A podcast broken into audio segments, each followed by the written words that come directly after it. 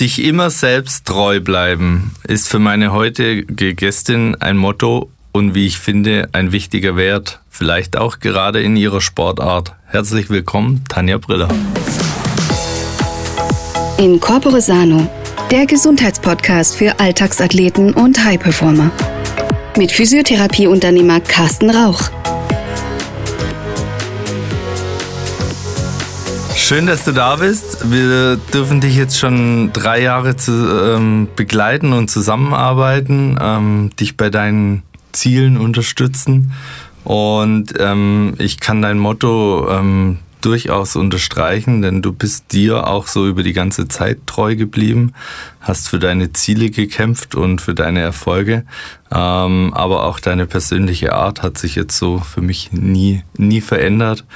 Ähm, und alle, die noch nichts von Tanja letztendlich gehört haben, du bist Mountainbike-Fahrerin und fährst Marathonrennen. Ähm, vielleicht jetzt nicht die, die klassische Sparte, die, mit der jeder direkt was anfangen kann. Kannst du uns ein bisschen was dazu erzählen? Was ist Mountainbike-Marathon? Ja, genau. Also wir fahren lange Strecken mit dem Mountainbike. Man kann jetzt nicht wie beim Laufen sagen, dass das irgendwie immer 42 Kilometer sind. Ähm, es kommt immer drauf an, welche Veranstaltung das gerade ist. Und ich dachte mir sagen, es ist so alles zwischen 60 und 130 Kilometer, je nachdem 2 bis 4.000, 5.000 Höhenmeter. Aber ich dachte mir sagen, so im Schnitt sind es immer so vielleicht 80 Kilometer mit 3000 Höhenmetern. Und ja, da gibt es dann eine Runde, die wir praktisch fahren. Mhm. Und wer als erstes im Ziel ist, kann man Das ist dann doch bei allen Rennen gleich letztendlich, genau. Ähm, ja, spannend, ähm, wie du es beschrieben hast. Ähm, das, das Marathon ähm, aus dem Laufsport ist eben die, die festgelegte Strecke bei euch dann doch recht vielseitig, hängt aber wahrscheinlich auch von den, von den Gegebenheiten so ein bisschen ab. Also äh, wie steil sind die Berge oder wie flach ist die Strecke. Ähm, wo, wo findet man solche Rennen? Also ist es dann alles eigentlich im Alpenraum, ähm, eher mit, um die entsprechenden Höhenmeter zu garantieren oder gibt es ähm, die Rennen überall? Eigentlich gibt es die Rennen überall auf der Welt. Also gerade sind auch viele Rennen zum Beispiel in Spanien. Mhm. Die sind halt dann doch ein bisschen flacher, aber dafür sehr technisch. Deswegen braucht man oft mal länger für die Strecke. Im Alpenraum gibt es dann schon auch echt viele Rennen, die mir dann auch lieber sind, weil es da einfach schöne Berge hochgeht. Aber generell gibt es überall, die Rennen. Dann fährst du lieber bergauf wie bergunter. Theoretisch schon, ja. okay, ja, also das, was, was mehr quält, aber ähm, wahrscheinlich einfach ähm, die Abfahrten erfordern auch ab und an entsprechenden Mut und ähm, technisches Geschick. Oder was ist da dann die Schwierigkeit? Genau, also bei den Abfahrten kann man es jetzt auch nicht wirklich sagen, wie die genau sind. Mhm. Aber von Vorstraßen bis Trails ist alles dabei. Manchmal irgendwelche komischen Wanderwege, wo man sich fragt, wie man da runterkommen soll. Ähm, ja, ich tue mir bergauf tendenziell leichter wie bergab, weil das Technische gerade nur so ein bisschen eine Schwäche ist von mhm. mir. Ja, sehr gut. Ähm, Du, du fährst dann ähm, unterschiedliche Rennen. Gibt es da dann auch in deinem Sport ähm, irgendwelche Gesamtwertungen oder Mehr Mehrestagesrennen? Äh, ja, es gibt viel Verschiedenes. Also es gibt sowohl Etappenrennen, wo mhm. über mehrere Tage gehen, fahrt man dann entweder einzeln oder auch in Teamwertungen. Mhm. Und es gibt auch Weltcups, dafür Gesamtwertung. Und es gibt da einzelne Rennen, die sich so als Wertung zusammengeschlossen mhm. haben. Ja. Jetzt bist du ähm, tatsächlich amtierende Meisterin, deutsche Meisterin ähm, ja, in der Disziplin eben Mountainbike-Marathon. Äh, letztes Jahr im Herbst war es, glaube ich. Ja. ja. Ähm, geworden. Dein größter Erfolg oder was, was würdest du sagen? Ja, letzte Saison war eh viel, wo ich erreicht habe, denke ich mir, wo ich mir vorher nicht vorgestellt habe. Mhm. Ähm, ja, ich denke, der deutsche Meistertitel ist bis jetzt das Größte, was ich auch vorher nicht geglaubt habe, dass das funktionieren würde. Ja, schon was Besonderes dann. Ähm, Wie ist es für dich? Ähm, du gehst ganz normal arbeiten. Ähm, fährst du dann gegen Gleichgesinnte, sage ich jetzt mal? Also ist das ambitionierter Hobbysport oder gibt es da äh, Profis in dem Bereich, genauso wie bei Straßenrennen und so weiter? Also bei uns gibt es viele Profis. Okay. Man muss da aber auch noch ein bisschen zwischen Frauen und Männern unterscheiden, weil bei den Männern gibt es schon viel mehr Profiteams und auch viel mehr Profifahrer. Mhm. Bei Frauen gibt es ein bisschen weniger, aber Gott sei Dank an der Weltspitze sind auch einige Profis dabei, die wo wirklich nur den Sport machen. Ja, ja. Ähm, mit Sicherheit auch immer eine, eine Herausforderung, wenn man in so einer Sportart unterwegs ist, die ja, ähm, wo es eben nicht nur Profitum gibt und trotzdem ist man, ist man sehr ambitioniert unterwegs. Kannst du uns mal auf so ein, vielleicht auf so ein Jahr mitnehmen, ähm, wie das bei dir ausschaut? Also auch trainingstechnisch. Ähm, jetzt aktuell Herbst äh, oder der Winter, ähm, da machst du da viele viel Grundlagentraining oder wie schaut es aus? Auch andere Sportarten und dann wie baut sich das so über das Jahr und mit der Saison entsprechend auf? Also ich dachte mir anfangen im Herbst, weil da ist Oder dann so? praktisch ja. die, die letzte Saison vorbei. Ja. Dann macht man erst einmal wirklich eine Ruhephase, wo man mal den Körper komplett runterkommen lässt. Ähm, dann kann man langsam wieder anfangen, ein bisschen wandern zu gehen und so weiter. Ja, und dann fangen wir eigentlich immer langsam an, wieder mit Grundlage einfach ein bisschen reinkommen. Ähm, das machen wir dann eigentlich, denke ich mal, so bis, bis Weihnachten ungefähr. Da fangen dann auch schon wieder die ersten Intervalle an, aber alles relativ gesittet.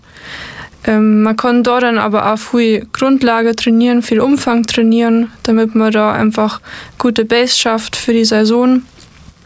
Ja, und ich dachte mir sagen, jetzt Anfang des Jahres ist dann eher so ein Trainingsblock mit kurzen, intensiven Einheiten, damit man die Belastungen wieder reinkriegt.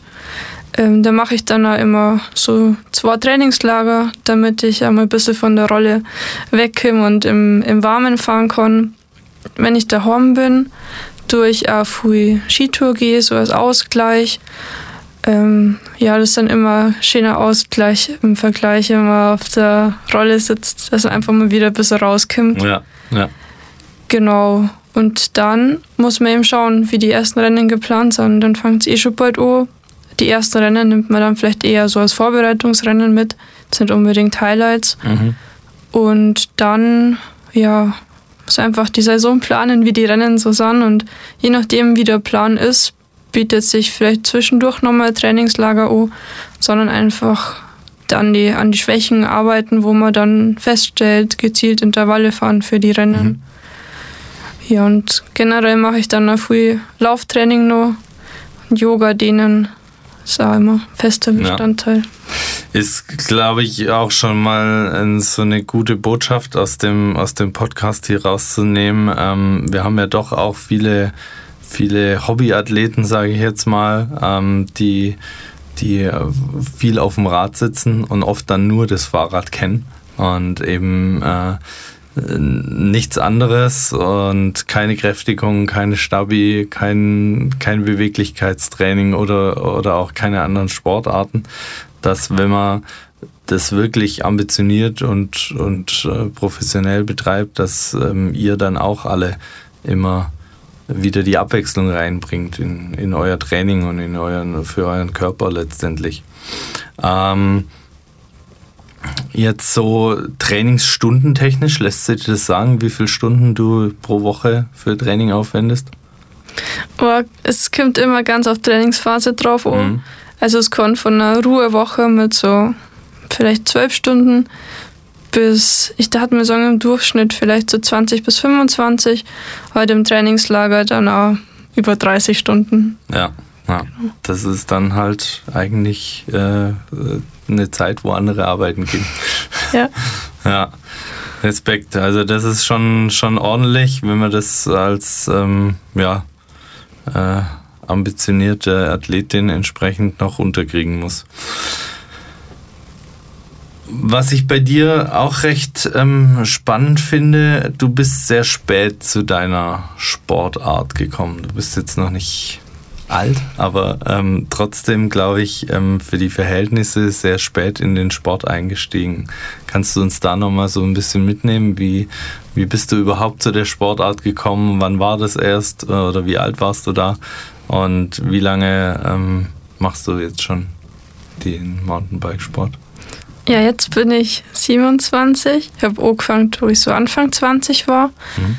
Das war im, in meinem Studium, weil ich habe in Bayreuth Sportökonomie studiert.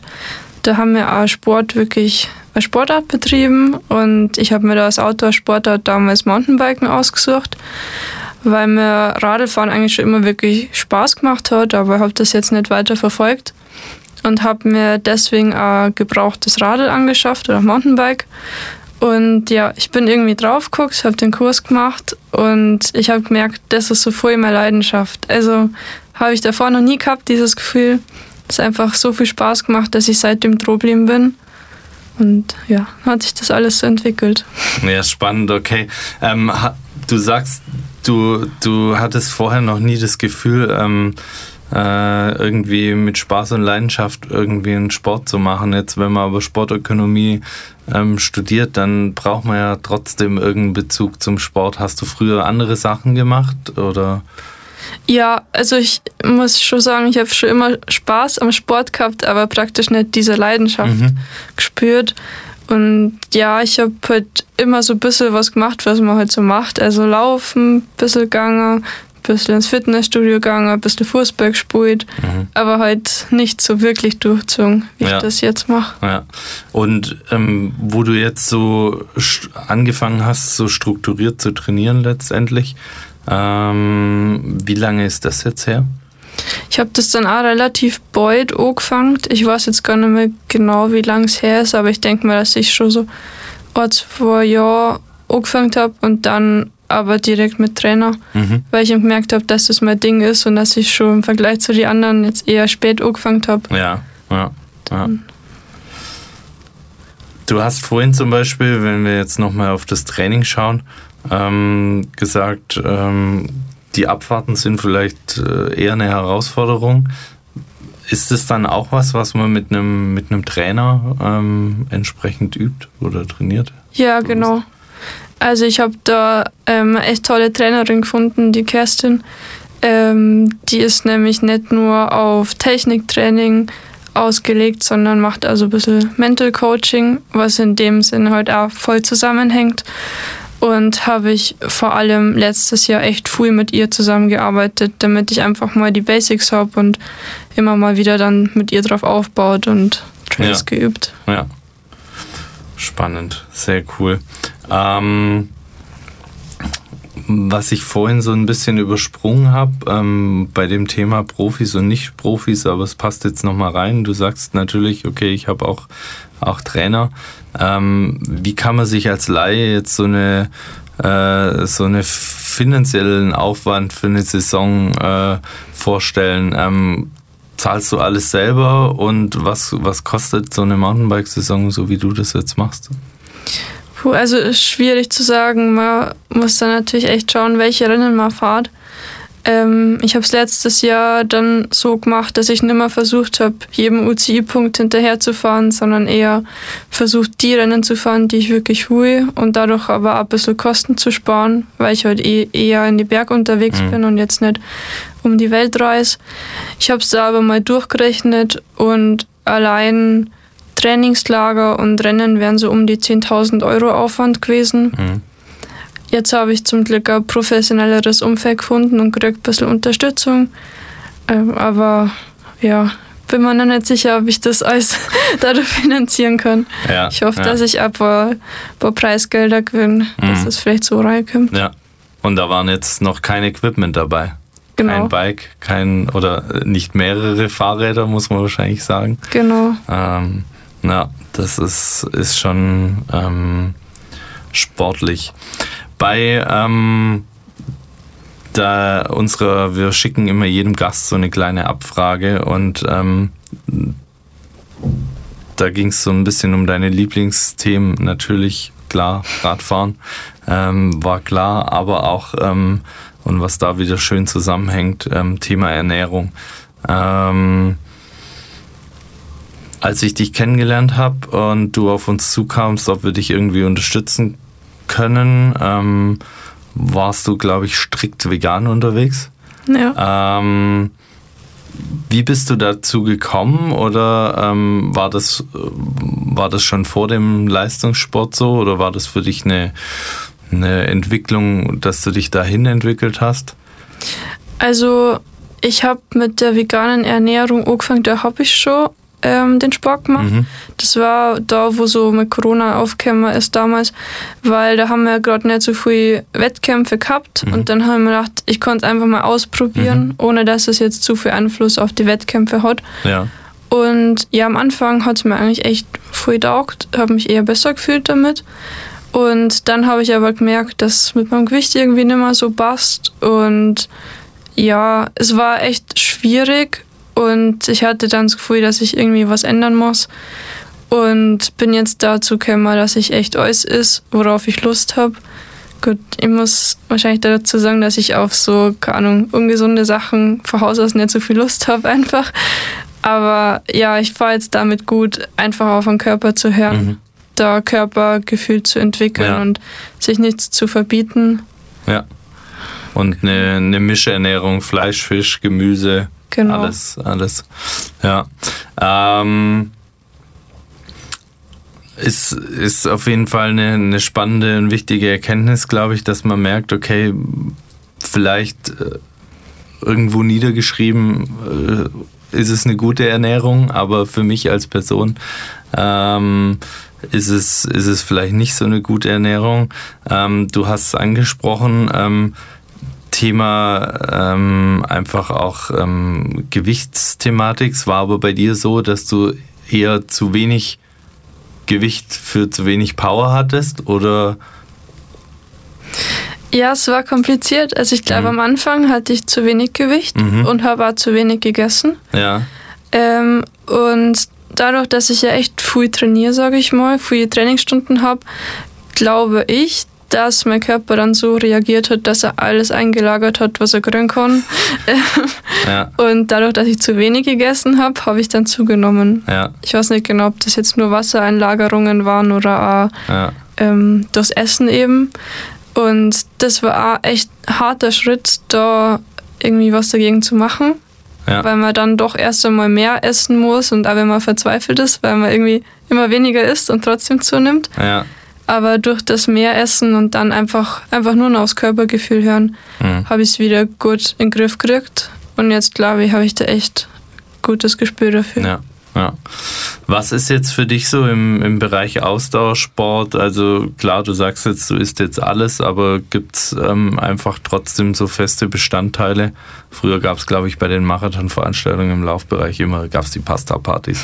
Das war das Wichtigste. Ähm, gibt es, glaube ich, auch nicht mehr so in dem Umfang. Ähm, was sind für dich so die wichtigsten Bestandteile in, in deiner Ernährung? Also eigentlich bei uns ganz klar Kohlenhydrate. Mhm. Ich denke, das ist einfach das Allerwichtigste. Ja. Also ich esse zum Frühstück immer Porridge, eigentlich Haferflocken und ja, sehr, sehr viel Reis. Wer mich kennt, weiß wie viel Reis. ja, aber ähm, drumherum versuche ich dann immer ein bisschen Abwechslung reinzukriegen. Also ich schaue schon, dass ich gute Proteine kriege und bei mir ist eine Mahlzeit eigentlich immer, je nachdem ob süß oder herzhaft wird, zur Hälfte Obst oder mhm. Gemüse eben. Ja, cool. Und wahrscheinlich immer selber frisch gekocht. Ja. ja. Natürlich. Ja, sehr gut. Nee, es ist ein wichtiger Bestandteil, dass man ähm, mit, mit vernünftigen ähm, ja, Lebensmitteln arbeitet und, und da einfach ähm, ja, ganz gut, ganz gut sich versorgt. Ja. Mm, wenn du jetzt ähm, einfach noch so ein bisschen nach vorne schaust, ähm, was, was sind jetzt deine, deine Ziele für, für dieses Jahr? Ähm, was möchtest du vielleicht auch verändern? Du hast zum Beispiel letzt ähm, bei uns jetzt wieder ähm, äh, angefragt und hast gesagt, Mensch, ähm, kann ich jetzt einfach nochmal trainieren kommen oder kann ich nochmal ähm, mich anschauen lassen, passt alles so mit meinem Körper, mit meinen Funktionen, ähm, was, was sind jetzt so, wie schauen die nächsten Wochen aus und wann geht es dann vielleicht schon zu den Wettkämpfen? Ja, also ich will generell einfach nochmal das Thema Stabi oder denen mhm. ein bisschen mehr in meinen Alltag integrieren. Und da wollte ich eben dann bei euch nochmal vorbeischauen und genau Übungen rausfinden, was ich für mich machen kann. Ja. Ähm, ja, sonst geht jetzt mal wieder ins Trainingslager. Okay. Diesmal nach Italien, weil ich die Woche mein neues Fully kriege und dann durch da ein paar Trails üben, Fahrtechnik verbessern, mhm. versuchen und auch ein bisschen in der Wärme einfach fahren. Ja, wo geht's hin? Nach Finale Ligure. Okay, da wird es schon angenehm schön sein. Ich hoffe, ja. ja. Ja, genau. Und es ist leider gerade ein bisschen ein Problem, weil die UCI, also unser Verband, mhm, mhm, ähm, jetzt erst die Weltcup-Termine veröffentlicht hat und ist immer noch nicht ganz sicher. Und die bestimmen ja doch die Saison sehr. Ja. Jetzt wäre mal geplant, dass ich im April das erste Rennen habe. Aber ja, der genaue Plan steht noch nicht, leider. Okay, ja. Woran liegt es auch, weil die, die Sportart einfach jetzt vielleicht nicht so eine, so eine Prio hat oder, oder ähm, nicht so ja, finanziell vielleicht auch so ausgestattet ist, dass sie nicht wissen, ob alle Wettkämpfe stattfinden können, oder? Ja, bei uns ist eher so, dass die Sportart ja nicht olympisch ist mhm. und das merkt man von der Priorität schon sehr, dass ja. wir eher immer am Schlussdruck haben. Ja, klar, es ist natürlich auch ein Olympiajahr, ähm, wo der Fokus natürlich immer so ein bisschen auf das eine oder andere dann wieder wieder schwenkt. Ja. Ähm, das bringt mich gerade noch auf ein anderes Thema, apropos Radsport. Ähm, wir, haben, wir haben kurz letzte Woche hin und her geschrieben, weil ich dir einen Link geschickt habe, ähm, dass ähm, so, so Firmen wie ähm, jetzt Red Bull letztendlich in, in Straßenradsport ähm, einsteigt an, an Unterstützer. Ähm, hast du dazu eine Meinung oder ja. Also große Meinung kann ich mir dazu ja. fast nicht bilden, weil ich mich da nicht so gut auskenne, wie das alles klappt. Ja. Aber ich finde es schon generell ziemlich cool. Weil Red Bull ist einfach eine coole Marke und ich habe das Gefühl, alles, was die in die Hand nehmen, wird gut. Mhm. Und ja, ich bin total gespannt, wie sich das jetzt entwickelt. Ja. Ich ja. denke, das ist einfach mal ganz frischen neuen Wind reinbringt. Ja, und es kann, kann, also es sind halt immer Chancen für die Sportarten und ähm, vielleicht dann auch nicht am Ende nur für den Straßenradsport, sondern generell fürs ähm, ja fürs Radfahren ja und ja auf jeden Fall auf jeden Fall spannend ja solange alle dann auch nur die legalen Mittel trinken und essen, ja. dann ist es ist ja auch immer ein, ein Negativthema. Ist man damit konfrontiert als, als jetzt, sage ich mal, Athlet in der, in der Sportart? Ja, schon sehr. Ja. Also es, ich hätte gedacht, dass es vielleicht mehr Vorurteile gibt. Mhm. Ähm, das finde ich jetzt bei uns eigentlich gar nicht so. Aber man kriegt schon von der Konkurrenz mit, wenn man dann hört, ja, der hört jetzt auf, weil da was rausgekommen ist oder so. Das ist schon immer mhm. erschreckend. Ja. Was man aber bei uns auch mitkriegt, wir fahren ja oft auch so Rennen, wo dann am gleichen Ort so Hobbyrennen stattfinden. Mhm. Und ich glaube, dass im Hobbybereich noch viel mehr aufgeht. Ja, das ist ähm, auch immer wieder ähm, ein Thema. Also ich komme aus der Leichtathletik und ähm, da, was man da so mitgekriegt hat, ähm, der schlimmste Bereich war eigentlich so die Senioren ab Altersklasse 40 und 50, ja. die vogelwilde Sachen noch gemacht haben und ähm, mit einem Ehrgeiz dabei sind, ja, der etwas dann über die Ziele vielleicht hinausschießt. Sehr gut. Ähm, amtierende deutsche Meisterin, dann dieses Jahr wieder deutsche Meisterin? Ich hoffe. Du ja. hoffst, ja, sehr cool. Ähm, Weltcups hast du, hast du schon gesagt. Mal schauen, äh, wo und, und wie das ähm, äh, sich fahren lässt. Ähm, und was gibt es noch darüber hinaus? Europameisterschaften, Weltmeisterschaften, gibt es irgendwas? Ja, bei der Weltmeisterschaft ist das gleiche, dass die leider in Amerika ist. Oh, okay. Da muss ich mal schauen, wie das alles organisieren kann. Ja. Genau, aber so Klassiker in die, in die Dolomiten, Mhm. wo ich viel fahren. Österreich hat aber schöne Marathons. Schön. Genau. Prima. Der, wir haben im Vorgespräch auch kurz so ein bisschen über ähm, die Landschaft gesprochen und wie wichtig es ist, auch beim Sport, ähm, einfach mal zu schauen und äh, ja, äh, zu genießen, in, in welchen schönen Regionen man da unterwegs ist. Ja. Ja, schön. Ähm, vorhin hast du auch gesagt, du hast noch keinen Podcast von uns gehört. Von dem her kennst du auch nicht so meine, meine Abschlussfrage oder das, ähm, wo es zum Ende hingeht.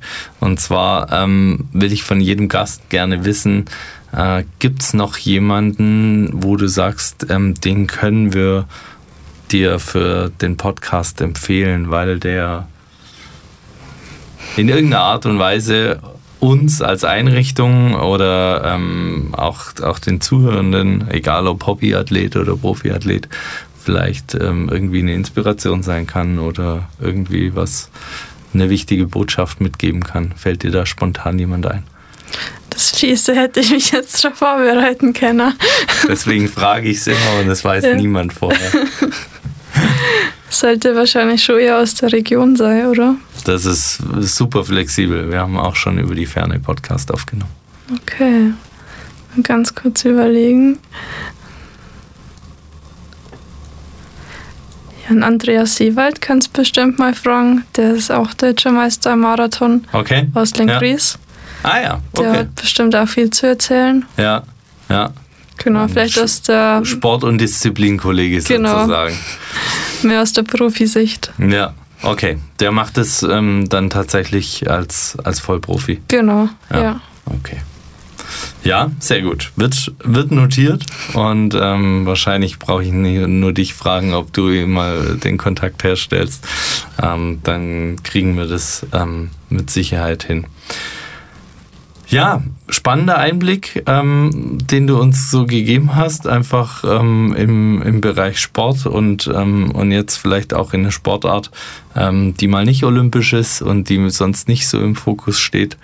Ähm, wer auch immer es hört und sich dazu berufen fühlt, ähm, dich bei deinem Projekt vielleicht Weltmeisterschaft dann auch zu unterstützen, ähm, kann, kann dich auf jeden Fall im Social Media ganz gut finden und auch über unsere Seite. Und ähm, dann danke ich dir, dass du dir die Zeit genommen hast, neben Arbeit und Training ähm, hier vorbeizuschauen und ähm, wünsche dir auf jeden Fall eine verletzungsfreie und eine erfolgreiche Saison. Und vielen Dank, dass du da warst. ja. Danke dir, Carsten. Und danke auch für eure Unterstützung. Gerne. Das war in Corpore Sano, der Gesundheitspodcast für Alltagsathleten und High-Performer. Mit Physiotherapieunternehmer Carsten Rauch. Dir hat diese Folge gefallen? Dann zeig es uns mit deiner Bewertung bei Spotify und Apple Podcasts. Bis zum nächsten Mal.